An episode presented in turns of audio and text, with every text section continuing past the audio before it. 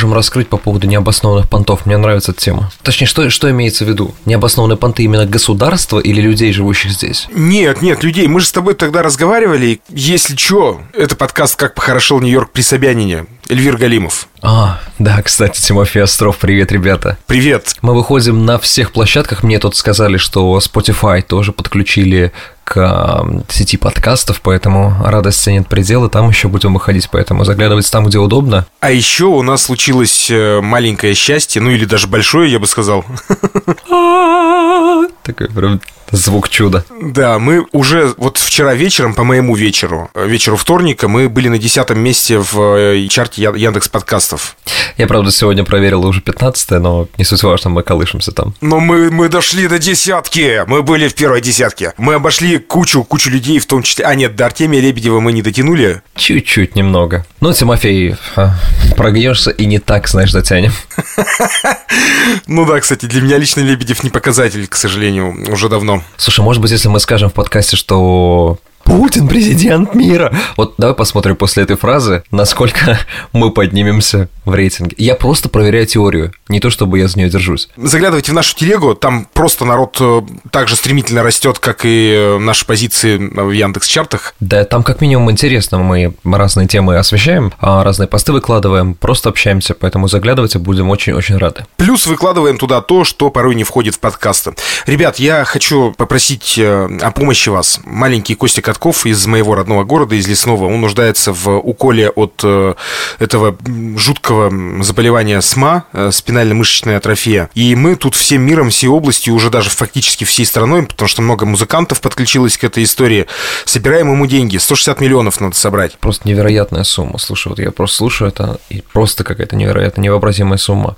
Но, слушай, я думаю, все реально. Знаешь, как всегда, а, думаешь так вот, а, фраза «с миру по нитке», она правда работает. Поэтому, ребят, если есть какая-то возможность, а, Тим оставит все, все данные, все контакты и в телеге, и в своих ресурсах в инсте. А здесь все очень просто, на самом деле. Если вы сейчас прямо слушаете и есть возможность зайти, найдите в поиске фонд Ройзмана, достаточно известный человек, там все реквизиты есть, то есть уж если мне не доверяете, то, думаю, Ройзману доверять можно. Ну да, Евгению Ройзману можно уж довериться, я думаю. Ну ладно, давай тогда перейдем к теме нашего вообще выпуска. И звучит она прикольно, кстати. Да, решили поговорить о понтах. Мы с тобой как-то говорили, и ты сказал, что в черных кварталах можно встретить ребят, которые зарабатывают 3 копейки, но при этом носят кроссовки там за тысячи долларов, например, да? Так оно и есть, это часть культуры часть культуры афроамериканцев, и ты знаешь, вот я всегда смотрел на какие-нибудь свои кроссы, которые всегда, знаешь, после какой-то погоды шнурочки грязные, или там, например, подошва уже далеко не белая, да, и ты заходишь в какие-нибудь черные кварталы, и там же, помнишь, мы разговаривали о социальном жилье, вот эти вот дома под названием Project, вот такие классические нью-йоркские, в которых э, выдают квартиры за очень дешево, и, как правило, там концентрируется не самая такая великолепная публика, не серебряный век, я тебе скажу так. Но ты проходишь там, там пахнет дико марихуаной, но при этом на большинстве афроамериканцев будут офигеть, какие крутые, а иногда эксклюзивные, иногда просто чистые идеальные кроссовки. То есть кроссовки это прям часть культуры их. Они на эти кроссовки бахилы не надевают, чтобы не испачкать? Я не знаю, что они делают. Мне кажется, я же не видел быт внутри, да, этого дома, но мне кажется, что они вот спокойненько бывает так, что э, зубной щеткой чистят кроссовки каждый вечер. Мне так кажется. Теперь вот смотри, я как раз к этому хотел подвести аккуратно. У меня к тебе вопрос, про фактически сакральный просто. Ты щеткой или чем-то когда-нибудь обувь чистил или нет? Когда, ну вот в детстве тебе... Да, конечно, бывало. Конечно, бывало. Фух, фух, я, то есть я не один такой, да? Нет, нет, ты далеко не один. Я просто помню на, наши 90-е, Таганский ряд в Екатеринбурге, когда ты едешь, затариваешься с родителями, меряешь обувь на картонке, джинсы на картонке в лютый мороз под Новый год, э, чтобы хорошо приодеться. И, естественно, голодные вот эти 90-е годы, когда ты понимаешь, что эти ботинки могут тебе там прослужить еще сезона 3, и а это же трактора. Ты хотел трактора, они тогда так назывались. И ты приезжаешь домой, сначала ты два дня ходишь по квартире в них.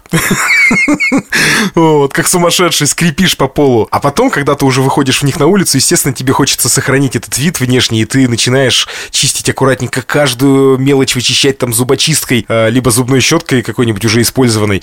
Ну, в общем, не один я до такого сумасшествия доходил. Но более того, знаешь, и в культуре этих ребят, афроамериканцев, не, не будем, конечно, всех под одну гребенку только на вот такое вот большинство, про которое мы всегда думаем и которым мы всегда интересуемся, да, вот те, которые фигурируют в новостной сводке. Я могу сказать, что они часто являются обладателями огромного количества фейка, которые продаются там в Чайна-тауне, да, и это одна из самых основных э, целевых аудиторий людей, которые торгуют фейками, то есть навешать на себя огромное количество золота. Есть одно очень-очень расистское выражение, я даже его произносить не буду.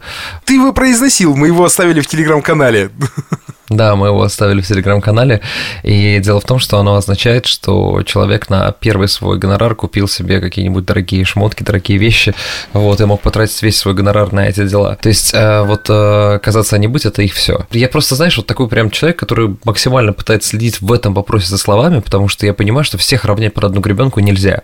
Но такая, знаешь, вот срез общий, тот, о котором мы говорим, он, да, он вот отличается этим. Как считаешь, чем это обусловлено? То есть мне почему-то кажется, что на самом деле, может быть, сейчас будет минутка философии, психологии психиатрии, но мне почему-то кажется, что такие вещи происходят на самом-то деле не от хорошей жизни. То есть э, ребята, как правило, вышедшие из э, таких вот черных кварталов, и в принципе, то есть они же явно там, но не блещут, как это правильно сказать, голубой кровью, что ли, да? То есть нет такого. И мне кажется, это попытка доказать то, что он не хуже других. Э, это моя теория есть народы, которые не научились не научились быть богатыми. То есть именно если у тебя появляются деньги, это хорошая проверка на то, как ты ими будешь пользоваться. И, например, брать какого-нибудь э, классического белого американца, который обладает деньгами, он, как правило, выглядит совсем иначе. У него рубашка пола простенькая, ну, может быть, знаешь, там какой-нибудь бренд типа Lacoste или же а, US Polo. У него может быть Теслочка, может быть какой-нибудь другой автомобиль.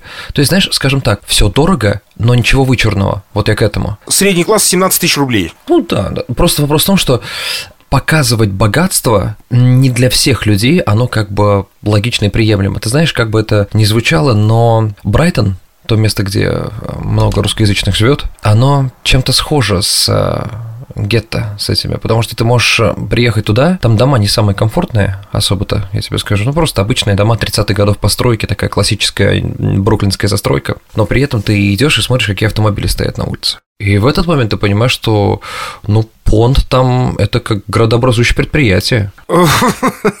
Хороший понт дороже денег. Да.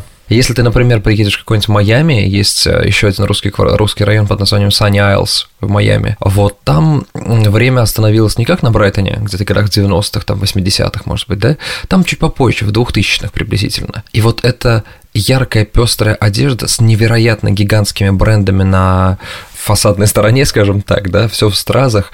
Девушки выглядят как, э, ну, опять же, не все, но такие, знаешь, вот если мы берем классического представителя, по которому ты можешь сказать, а, это вот этот вот район, ага, и как э, описать образ э, человека. Делчев и Габанов? Ну да, ДГ и все остальное. Я помню, как увидел там очаровательную девушку, стоящую на где-то там на улице возле магазина, и она громко и явно материлась по-русски, потому что свой мат мы узнаем за милю, или, как вы говорите, за версту, мы-то за милю, вот. И дело в том, что я смотрю, а она, ну, по телефону разговаривает, матерится, и я смотрю, на чехле нарисован Путин. Я такой думаю, м-м, да, там не было подписи там из разряда «Мой президент» или что-нибудь такое? Не, не, там, по-моему, был герб и Путин. Я когда посмотрел, я такой думаю, ну, угу, вот.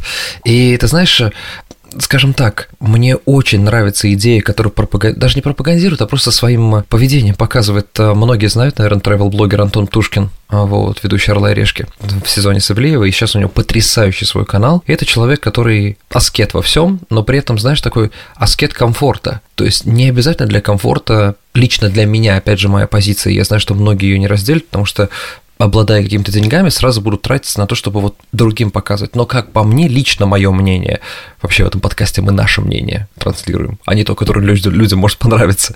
Я считаю... О, да, на, на, нас скоро колотить за это начнут. Я могу сказать, да, что нет ничего комфортнее иметь столько вещей, которыми ты пользуешься. То есть я считаю, что так. Вот, например, у меня никогда не было представления, даже когда я начал зарабатывать и хорошие деньги и в России, и здесь, э, никогда не было желания, например, там обладать тремя автомобилями, четырьмя автомобилями. Зачем? Я не вижу в этом никакого смысла. Мне кажется, если ты как бы пользуешься, то одного вполне достаточно. То есть я за рациональное потребление, для меня это вот ключевая идея. То есть, но при этом это не означает, там, знаешь, твой баланс на карте, что он там, маленький, да? То есть просто такой кайф, когда тебе особо ничего не надо доказывать, когда ты самое главное все себе доказал. И так живут. Америка не сильно отличается от России вот в этом вот расслоении. Просто, скажем так, у нас это одни люди, одни там какие-то, может быть, э, а, регионы, национальности, особенные характеристики менталитета. Здесь это просто другие ребята. Этим занимаются, как правило, люди из стран, можно посмотреть, даже провести такую параллель. Латинская Америка, да, те, которые ходят в золоте и ездят на тачках. Э, Азербайджан. А наши э, вот эти вот кавказские народности тоже, конечно, но это знаешь... Но кавказские не все опять, вот видишь... Я, бы, я не могу так сказать про грузин, например. Вот хоть убей, я не могу так про них сказать, да. А, например, про армян так можно сказать. Я очень много имел дел с армянами, да, и, ну, любят они красоту, вот эту красивую жизнь, такое, знаешь, золото. Это вот в менталитете как-то вот даже в стиле, в архитектуре, в убранстве нынешних квартир. То есть это неплохо и нехорошо, это просто есть. Я сейчас, когда ты говорил про несколько машин, я выглянул торопливо в окно и проверил, как там три мои ласточки стоят. Запереживал, запереживал. Надо закрыть кованные ворота. Я, знаешь, возвращаясь к русскому э, менталитету в том числе, у нас-то, мне кажется, как раз-таки вот... Э, ну, видишь, я не могу сказать, что было в 70-х. Я могу там или в 60-х. Я могу только судить либо по рассказам родителей, либо там по фильмам советской эпохи, да, которые, кстати, я очень люблю. И, э, ну, всем известные фильмы говорят, как правило, о том, что люди в целом и среднем как бы были, были, ну, такой, ну, не хочу сказать серой массой, но какой-то был усредненный советский гражданин, вот так вот скажем, да. И когда мы вырвались в 90-е, мне кажется, люди попытались этим... Не попытались, это даже тут не было попытки, это было насыщение. Вспомнить... Я думаю, что это обычный психологический момент. Да, когда у тебя ничего не было. Но смотри, здесь же та же самая штука. Еще в 60-х годах в Америке была сегрегация на черных и белых. То есть черные э, ребята в правах были ущемлены по всем статьям еще в 60-х. У меня мама в 60-м родилась, ты понимаешь, насколько это было недавно? То есть это вот нам кажется, что это какая-то давно забытая история. Нет, вообще абсолютно нет. А получается, э, белые ребята американские, они давным-давно из поколения в поколение генетическая память передавала просто стиль жизни, способ, там, не знаю, обустроить быт, как это все делается. И поэтому, побыв обеспеченным, я не скажу богатым, здесь в Америке не все белые богатые, это понятно, но они научились как бы немного иначе относиться к деньгам. То есть, знаешь, вот если, если нарисовать образ белого американца и образ черного американца, мне кажется, все будут рисовать абсолютно, ну, по крайней мере, похожие картинки. Белый американец, у которого обязательно да, инвестиции есть, у кого небольшой домик есть, да, у кого работа, он то ли банковский клерк, то ли что-то такое. То есть стереотип, он взят не с пустого места, но времена меняются. У меня есть очень много знакомых черных американцев, те, с которыми вот я общаюсь. И это ребята, которые вообще заслуживают абсолютного уважения, но даже они сами говорят вот про свой менталитет, про ребят из районов, да, так скажем, что они, ну, как бы мы хотели бы как бы от них подальше. И ведь представляешь, как это сильно схоже с тем, что а, в, когда спрашивают в Америке, как русским относятся к русским, в Америке относятся плохо только русские, да? Как это похоже? Эти ребята хотят забыть, и наши люди как будто бы хотят отстраниться. Мне сразу же вспомнился Форест Гамп, вот ты э, провел аналогию 60 60-ми, это же как раз там плюс-минус времена э, Вьетнамской войны, и когда он встречает этого э, темнокожего, вместе служат они, да, и потом он погибает, господи, вылетело, э, смешное имя такое у него было, ну, по крайней мере, в русском переводе, да. Баба Гамп, который? Баба Гамп, да-да-да-да-да.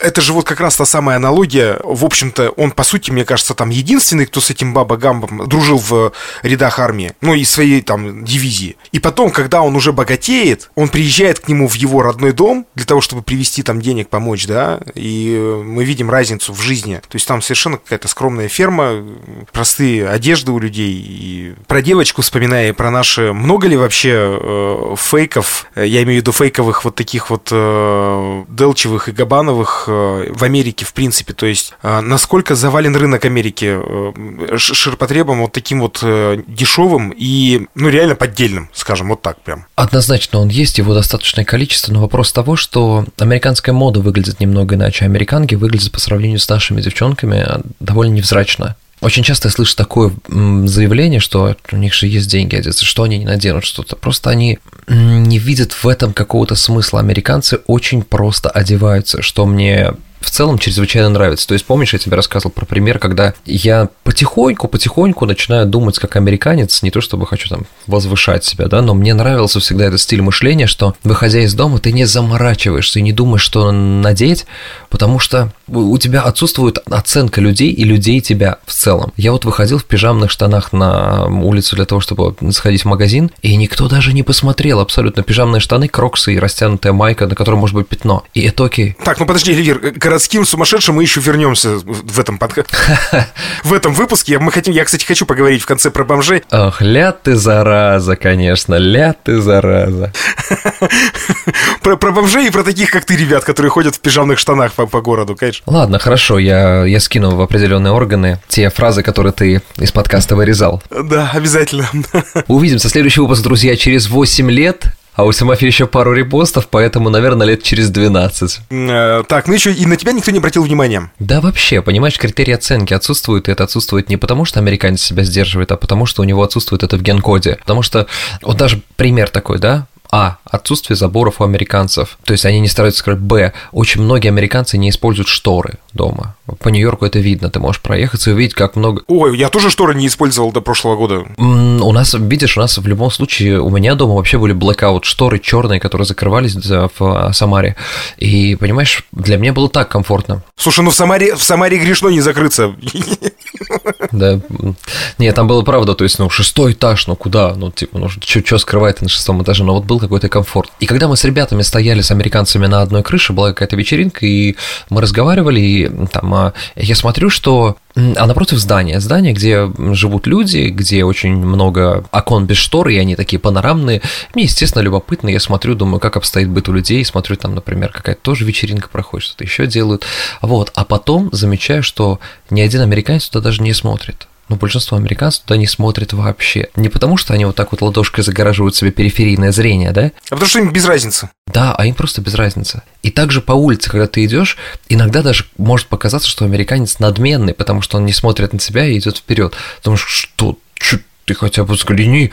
А если ты, например, американцу в этот момент скажешь «Hey, how are you?» Он сразу улыбнется и начнет с тобой разговаривать, потому что он не перешел через твою зону комфорта, вот этого вот, да, как личное пространство, да, но если ты завязал разговор, если вот этот есть этот коридорчик, он сразу вступит в этот коридорчик. И от этого понт не так явно заметен. Он, знаешь, он в таких крутых, аккуратных деталях. Например, человек может идти абсолютно... Вот знаешь, фотография Марка Цукерберга со своей супругой очень ярко обсуждалась в сети, и вот Цукерберг идет, и все такие, фу, как бомж одевается, у него же там миллиарды и так далее. А у человека, во-первых, цели другие, ну совсем другие, то есть у него игрушки другие, у него Facebook ныне мета, а, а у него маечка настолько невзрачная просто, но майка сама по себе стоит 400 долларов, ну то есть просто маечка, а, а выглядит как, знаешь, такие самые-самые какие-то дешевые майки, то есть мелочь комфортная, хорошая, приятная, но не броская. Здесь вот отсутствует лоск, шик, броскость, и когда, например, ты заезжаешь в такие районы, как Гарлем, где живут преимущественно да, темнокожие, ты увидишь там очень много магазинов, где продаются вещи, которые просто из костюмов Филиппа Киркорова сделаны. Ты одно лишь должна знать, я люблю тебя навсегда это просто все в стразах, все такое. То есть там есть прям пару магазинов после театра Аполло. Мы вот даже там выпуск снимали а, с другом. И это явно заметно. Поэтому проезжая через... Нью-Йорк в этом плане показатель. Проезжая через какой-то квартал, так как здесь многие живут национальными кварталами, ты можешь увидеть, что есть мода, понт, одежда, машины в этих кварталах. Еврейские кварталы, когда мы про хасидов с тобой немного э, речь заводили, там сугубо черно-белая мода. Вот, там ничего другого нет. И автомобили у них сугубо минивены. То есть в большинстве своем, в 90% случаев это минивен, потому что детей много, и в чем-то нужно их возить, да. То есть э, это все так или иначе окружение влияет на тебя. Даже если ты поселишься там, я не знаю, в афроамериканском квартале, так или иначе, через некоторое время будет у тебя, во-первых, сленг, какие-то моменты акцента, а уж тем более, наверное, на тебя влияние будет иметь и мода, и поведение, и стиль выживания там. Среднестатистический американец, вот мы можем себе его образ нарисовать так более детально, да, скажем, то есть вот ты сказал, что там это рубашка Лакост. Сколько в среднем может стоить гардероб вот такой повседневный американца? Ну, насколько это дорогие вещи? Ты знаешь, это я сейчас, когда сказал про рубашку Лакост, я имел в виду, что это уже более-менее зажиточный взрослый мужчина, лет 55, наверное, да, у которого есть семья, у которого дети учатся в приятной школе, они живут а, немного за городом, в хорошем доме, да, может быть, даже не в городской части, потому что, если говорить про Нью-Йорк, здесь довольно молодое население живет, если говорить про Манхэттен, и чаще всего не семейные люди. А если говорить про семейных американцев, они все-таки стараются снять дом, у них есть пару автомобилей, они часто ездят отдыхать по стране, потому что внутренний туризм для них в приоритете, а если они летят отдыхать куда-нибудь за рубеж, это, как правило, самые ключевые столицы Европы, вот, самые ключевые, это для них за рубеж. То есть... Американцы вообще в Россию летают? Есть такие люди? Есть, но о таких историях просто вот на пальцах собрать. Не то чтобы это редкость, не то чтобы это я сейчас выставляю, что вот русские летают в Америку, а американцы в Россию нет.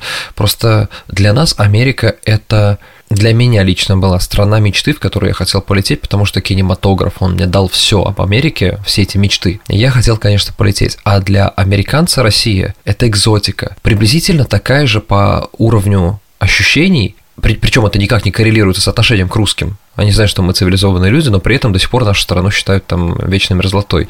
Пусть не все, но те, которые там на стереотипах живут. Для них в Россию полететь, ну, наверное, так же, как нам слетать, ну, пожалуй, я в Северную Корею, то есть что-то очень необычное, что-то очень необычное. Считают ли в целом не русского человека, скажем, а считают ли американцы Россию закрытой страной? Ну вот ты сейчас просто про Северную Корею сказал. Нет, нет, нет, это мой пример с точки зрения экзотики, но они не считают э, Россию закрытой страной. То есть они знают, что... Представляешь, ну у некоторых, кто не сильно вдается в подробности из-за того, что Америка очень такая эгоцентричная страна, и тут э, люди изучают все, что внутри, проблемы внутренние, учебники по внутренней э, истории, да, то есть международная история так вот проходится по верхам. Люди образованные, естественно, все знают, так же, как и аристократия в России. Но кого не спроси, они многие даже думают, что там, там так или иначе Россия до сих пор связана с коммунизмом. Редкие примеры, но это встречаешь, и это смешно. И вот эти... Это они клипы Элтона Джона просто смотрят. У него есть, есть клипчики такие, где он приезжает, и девушка в э, советской шинели стоит на вышке с автоматом. Да, ты вспомни даже там Майкл Джексон «Stranger in Moscow». Да, то есть его визит в Россию, его китель, который он надевал. То есть э, есть, наверное, ощущение у американцев, по культуре, именно не по общению, а именно по культуре, что Россия это милитари. Ты вспомни даже а, Арнольда Шварценеггера, который, да, в каком фильме там, я забыл, как она называется. Мне нужна твоя одежда. Ну, это не тот фильм, как бы Терминатор не про Россию был снят, я тебе открою секрет. Красная жара, по-моему, назывался, да. А, подожди, Красная жара, да-да-да, когда он сигарету тушит. А... Погоди, сигарету тушит, это что же Терминатор? А, это тоже Терминатор, да. Я про Майкла Джексона вернусь, э, про его концерт в Москве, это, по-моему, 93-й год был, если не ошибаюсь. Я сейчас не смогу назвать имя человека, который организовывал концерт. Это российский режиссер. Опять Тимофей все забыл. Тот самый режиссер, который привез Майкла Джексона в Москву в 1993 году, это Самвел Гаспаров. И, кстати, на этом концерте трибуны протирали полотенцами. Нет, не из-за слез, а из-за проливного дождя. Я не знаю, может быть, ты тоже знаешь эту историю. Ты знаешь, что... Конечно, я, я, я смотрел много документалок по этому. То, что он фактически обанкротился из-за этого концерта. И то, что Майкл Джексон... Потому что, я так полагаю, там верхушки элит кому-то э, в этой верхушке было невыгодно, чтобы Майкл Джексон выступил, а этот человек заработал деньги. Там была просто патовая история, что они вынуждены были там солдат нагнать на концерт и так далее. И Майкл Джексон, когда понял то, что ситуация у человека приключилась, получил. Ну, то есть он просто в долги в многомиллионные влетел тогда, хотя это просто безумные деньги. И он просто простил ему этот концерт, ты представляешь? То есть он не взял денег за концерт. Он просто слетал, сходил на экскурсию, спел для солдат и улетел обратно. Вот была такая история. Можно ли это понтом считать, или это все-таки что-то очень человечное? Да нет, конечно. Слушай, я не только из-за любви к творчеству Майкла Джексона могу сказать, ну, какой это понт? То есть э, человек, я думаю, при своих на тот момент, а 93 год, надо не забывать, это абсолютный пик Майкла Джексона. Ну, это такие хиты, как Given to Me, Dirty Diana и все остальное. Слушай, при его миллиардных а, именно состояние у него зашкаливало в 93 году за миллиард долларов, я не думаю, что для него решило бы судьбу какой-нибудь концерта. Он просто... Э, я думаю, что была в нем человечность. Я знаешь, что вспоминал? Ты мне говорил про эти концерты, про первые постперестроечные концерты. И я никогда не забуду, ребят, посмотрите, пожалуйста, и мы с Тимофеем обязательно в группу скинем это. Выступление группы Металлика в Тушино на... Фестивале «Крылья». Нет, фестиваль под названием «Монстры рока». 91 год это был. 28 сентября 91 года. Я просто много читал про это событие. Просто представь одну штуку. Из-за голода культурного а к тебе приезжают в страну Металлика, на тот момент тоже просто на пике славы. И э, по данным, ой, они очень расходятся. Э, вот в Википедии написан такой интервал, диапазон людей, сколько там было, что как-то даже трудно понять, что из этого правда. На концерте было от 600 до миллиона 600 тысяч человек. И вот когда ты увидишь видео, которое снято там с вертолета, и увидишь уходящий в горизонт людей просто, думаешь, боже мой, что это вообще было? Что это такое? То есть выступление Фредди Меркури на сцене, там, где они, на Уэмбли, по-моему, выступали, да? Угу. Покажется детским лепетом. Нет, это, это вообще не то. Да, я не представляю, какая энергетика, какую энергетику ощущали Металлика. Это один из самых крупных в, в мире в истории концертов. Один из, потому что самый крупный был, по-моему, у нас в Рио. Забыл, кто выступал, но он был в Рио. Надо посмотреть, просто интересно, кто организовал и почему об этом так мало говорят. То есть лично я просто не нападал, я не слышал э, об этой информации. Мероприятие проводилось корпорацией Bis Enterprises, возглавляемой Борисом Засимовым и компанией Dati 2 Warner Inch.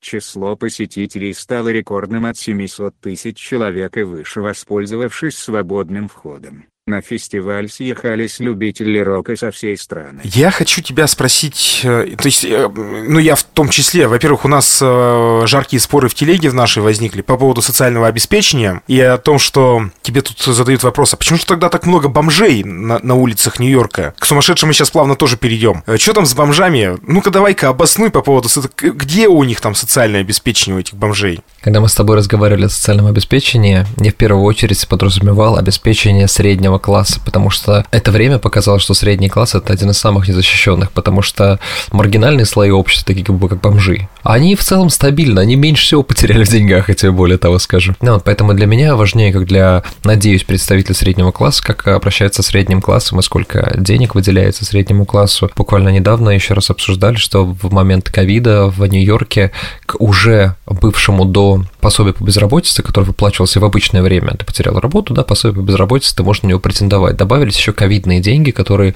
была надбавка ковидная. И общая сумма выплат в неделю составляла на человека, который подал заявку на так называемый unemployment, то есть э, это пособие по безработице, это было 1035 долларов в неделю. Чтобы ты понимал, мы с тобой много раз поднимали эту цифру, 4150 долларов а в 2019 году это была средняя зарплата по Соединенным Штатам Америки. То есть, получается, на этих деньгах ты заработаешь больше, чем средняя зарплата, как бы срез по стране. Очень часто я слышал комментарии о том, что люди говорят, да мы на работе столько не зарабатывали, сколько нам платят, и поэтому многие просто пересели на эти пособия, пока они выплачиваются, и вот так вот продолжали на них и жить. Вот это я называю социалка. Социалка – это не выдача еды в церквях, как показывают в фильмах, а социалка – это выдача всем желающим продуктов абсолютно новых, свежих, как будто бы ты сходил в супермаркет. То есть это не какие-то, знаешь, просрочки, это полноценная продукция, это социальная жизнь, я считаю, это то, как к тебе относятся представители правопорядка, а социальная жизнь – это гарантия того, что ты не столкнешься с коррупционными моментами, к которым привыкли мы в России. Что там с бомжами? Спрашивают, от чего так много бомжей? Э, это действительно так? То есть э, я просто вспоминаю Москву 98 -го года, когда я пацаном туда приехал впервые. И, конечно, Москва сейчас и Москва тогда – это совершенно два разных города. Но в Москве тоже, я, я обратил внимание, э, в 2020 году, по-моему, я был последний раз, или в 19 я ездил в Москву, и даже общаясь с бомжами, доводилось мне там общаться с людьми, которые... В общем, они такие, ты прям чувствуешь, даже общаясь с бомжом в Москве, ты чувствуешь себя мальчиком с периферии, я бы вот так сказал. Они тебя встретили с фразой «Опа, наехали», да? Делчевых и Габановых своих. Смотри, бездомных людей действительно немало. По сравнению с Россией, например, действительно немало. И первый, конечно, эпицентр – это Лос-Анджелес. Там есть целые кварталы людей, которые там проживают, потому что Калифорния, являясь сугубо демократическим штатом, Это штат, в котором выгодно быть бедным, потому что тебе выделяется огромное пособие, и доходит это вплоть до, ну, какого-то даже легкого маразма, я бы сказал. То есть э, с точки зрения меня, как человека все-таки в корне своем русского. И я понимаю, что есть в Филадельфии район под названием Филадельфийские пустоши, забываю как он на английском, но а Badlands, ну его так в народе называют Badlands. Ну, если что, можно сказать Филадельфийские пустошки. The Филадельфийские пустоши, да, и там, например, выделяется, это самый наркоманский район вообще во всей Америке, самый наркоманский. Там выделяется, скажем так, доза наркотиков для этих наркоманов, для того, чтобы они это для того, чтобы не стимулировать э, преступность. Они же все равно пойдут на это все. Они поняли, что упустили ситуацию и повернули ее немного другим путем. Я не скажу, что это круто, что типа, о, ребят, какие вы молодцы, решения приняли. Но в рамках сложившейся ситуации, в рамках катастрофы, скажем так, в этом районе, решение, как по мне, правильное, потому что, ну, а что ему еще надо? То есть, ну, доживет он свой век, и все. Ну, ну, там не век, там четверть века, как правило. И Нью-Йорк тоже не исключение, где достаточно большое количество бездомных, вот, которым, потому что Нью-Йорк тоже является демократическим штатом. Ну, здесь климат не самый хороший для того, чтобы бездомным жить целый год. Да, и помимо коробок... Поэтому каждую осень происходит миграция, перелетные бомжики с коробочками. Но в Нью-Йорке в холодную погоду часто можно увидеть, что есть места, которые раздают спальные мешки бомжам, и они могут э, спокойно пребывать на улице. Это часть э, жизни в этой стране, знаешь, грубо говоря, по ней судить как бы не очень, наверное, правильно, а в целом жизни для, ну, в стране, потому что давай просто немного сопоставим Россию на данный момент 147 миллионов, ну там, я не знаю, с поправки на эти два ковидных года. Ко мне перепись не заходила в этот раз. Точнее, я ее не пустил. Угу. Ты слышал, наверное, про 3000 заболевших переписчиков. Да, да. Ну, я сразу говорил, что только в этой стране могут так дебильно поступить. А в Америке 325 миллионов человек, то есть как минимум в два с небольшим раза больше. И большинство людей, когда говорят там о России и приводят свои аргументы, то есть, ну, там, на тему, например, то есть, а вот у вас в Америке вот так, а у нас в Москве вот так. Я говорю, вот вы все правильно сказали, у нас в Москве вот так, в Москве. А в отличие от России, эм, Америка децентрализованная страна. Здесь можно встретить великолепные вылизанные штаты где-нибудь в глубине Америки. А также можно такие же и не очень хорошие города увидеть. Но в целом нельзя сказать, что вот здесь, вот ближе к Нью-Йорку, офигительно, а вот ниже, там поближе к Техасу, там к Новому Орлеану, там вот прям же пандрю. Так нельзя сказать. То есть здесь везде ты сможешь найти, даже в, люб... в рамках одного города ты сможешь найти супер элитные районы и сможешь найти так себе. Даже в рамках одного квартала, типа, знаешь, ну не квартала, а вот Бронкс, да, даже в Бронксе есть места, где дорого стоят дома, и там хорошая жизнь, независимо от э, репутации Бронкса, а есть там, где, ну, такое себе. Поэтому здесь всегда говорю одну вещь. Когда а поднимается полемика на эту тему, на любую вообще тему касаемо там любой страны, я не говорю только про Америку, я все-таки хочу настаивать на том, что, ребят, когда вы приедете и увидите свою эту страну своими глазами, даже хотя бы как турист, даже хотя бы так. Вот после этого момента я думаю, что можно включаться в дискуссию, потому что у меня есть некоторые знакомые, которые мне говорят про Америку, я говорю, подожди, я здесь живу, ты тут был? Он такой, Ял, ну это все знают. Я говорю, нет, так это не работает. Это так не работает. Вот я то же самое, знаешь, про а, другие страны, про любые, говорю только после того, как я в них побываю и узнаю, что это вообще, с чем это едят. Все-таки, вот почему в Америке, по-твоему, люди становятся бомжами, и кто этот человек, бомж американский? Что он из себя представляет? Смотри, давай я расскажу не то, как есть, а расскажу свою формулу, то, как я это понимаю. Потому что то, как есть, я теорий много. Можно соглашаться, можно нет. Американцы чуть более нет, даже так, чуть менее приспособлены к слову стресс, чем мы. Мы, люди, которые живут в России, живем, наверное, на X3, X4 стрессе, в отличие от американцев. То есть в целом по жизни. Мы каждый день выходим на борьбу с, с бытием, с бытием, бытием. С бытием, со сбытием мы выходим. Да, а в Америке все-таки из-за того, что и в плане товаров, и в плане услуг, и в плане каких-то денег, даже если ты будешь работать на профессии там в Макдональдсе, да, зарабатывать там минимальную зарплату, тебе этого хватит. Хватит не то чтобы там на э, хлеб с маслом, а хватит на нормальное существование. Ну, то есть на адекватное, норм... это не будет люкс, но это будет нормальное существование. И из-за этой все-таки такой стабильной ситуации какое-то маленькое потрясение человека может выбить из себя. И я думаю, что эти люди, они просто менее стрессоустойчивы, чем все остальные, и они проиграли борьбу с, э, там, с жизнью за место под солнцем. Они просто подсели на наркотики, на какое-нибудь э, другие увлечения пагубные. Вот он и весь ответ. То есть, но опять же, опять же, я еще раз скажу, что есть категория людей, это абсолютно дауншифтеры, которые выбирают такой образ жизни, потому что, а, ты не должен ничего государству, платить никаких налогов, все тебе, ты не платишь за квартиру. Тут сразу же рага заиграла такая. Да, я тебе просто скажу одну вещь, на которой, наверное, давай завершим этот подкаст. Лос-Анджелес, 2019 год. Я приезжаю на пляжную зону и смотрю, там стоят палатки с этими бездомными. И возле одной палатки замечаю очень красивую такого питбуля, сразу видно породистый. А потом мне бросается в глаза следующее. У чувака в этой палатке стоит кондиционерная сплит-система. То есть внутренний и внешний блок, который подключены к магазину. И это можно назвать бомжом? По поводу э, стрессоустойчивости, вот ты, ты часто говоришь о том, что американцы такие большие дети. Мы тут наткнулись на фильм с... Э, фильм называется «Как, как украсть небоскреб». Оказывается, фильм 2011 года, я его никогда не смотрел. Э, Бен Стиллер там играет и Эдди Мерфи. И Там есть момент, когда в День Благодарения, значит, им надо было... Ну, кстати, у нас скоро День Благодарения. Да, да, там надо было провернуть дельцы им как раз-таки криминальное, да, и надо было воспользоваться моментом, когда на улице э, в День Благодарения выходят огромные такие фигуры, вся толпа людей сбивается, значит, огромные фигуры каких-то персонажей э, мультяшных, и когда выходит полицейские, значит, останавливаются, смотрят, задрав голову вверх, открыв рот, и выходит фигура э, Снупи, собачки вот этой вот, э, там дальше еще какие-то персонажи. У меня жена на это смотрит и говорит, а, они что, реально вот, они что-то фигней занимаются? Они зачем это делают? Не, да я не поверю, что взрослый мужик будет смотреть, открыв, открыв рот на Снупи. Ну это же бред. И вот то, о чем мы с тобой говорим, мне кажется, именно это и отражено в фильме в данном случае, что они реально таким мелочам радуются, они реально могут обрадоваться фигуре Снупи на День Благодарения. Они умеют радоваться мелочам. Этому бы у них поучиться. Вот я про, да, я, я про умение радоваться именно про это. Этому нужно поучиться. Знаешь, даже человек, который работает на тяжелых профессиях, может спокойненько выйти на улицу, взять кофе где-нибудь, посмотреть вокруг и улыбнуться.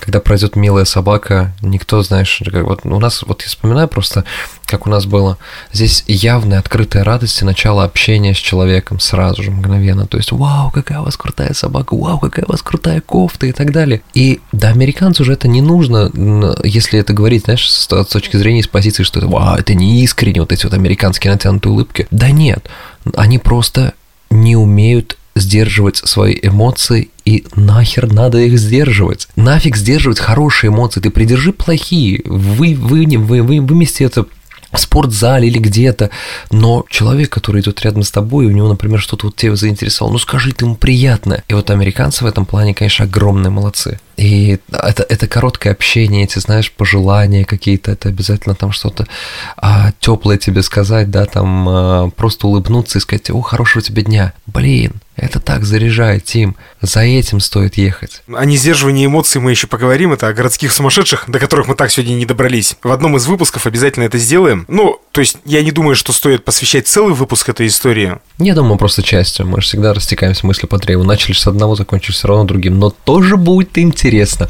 Это был подкаст «Как похорошел Нью-Йорк при Собянине». Тимофей Остров в Екатеринбурге. Эльвир Галимов в Нью-Йорке. Наш канал в Телеграме. Вот так я бы сказал. Заглядывайте туда.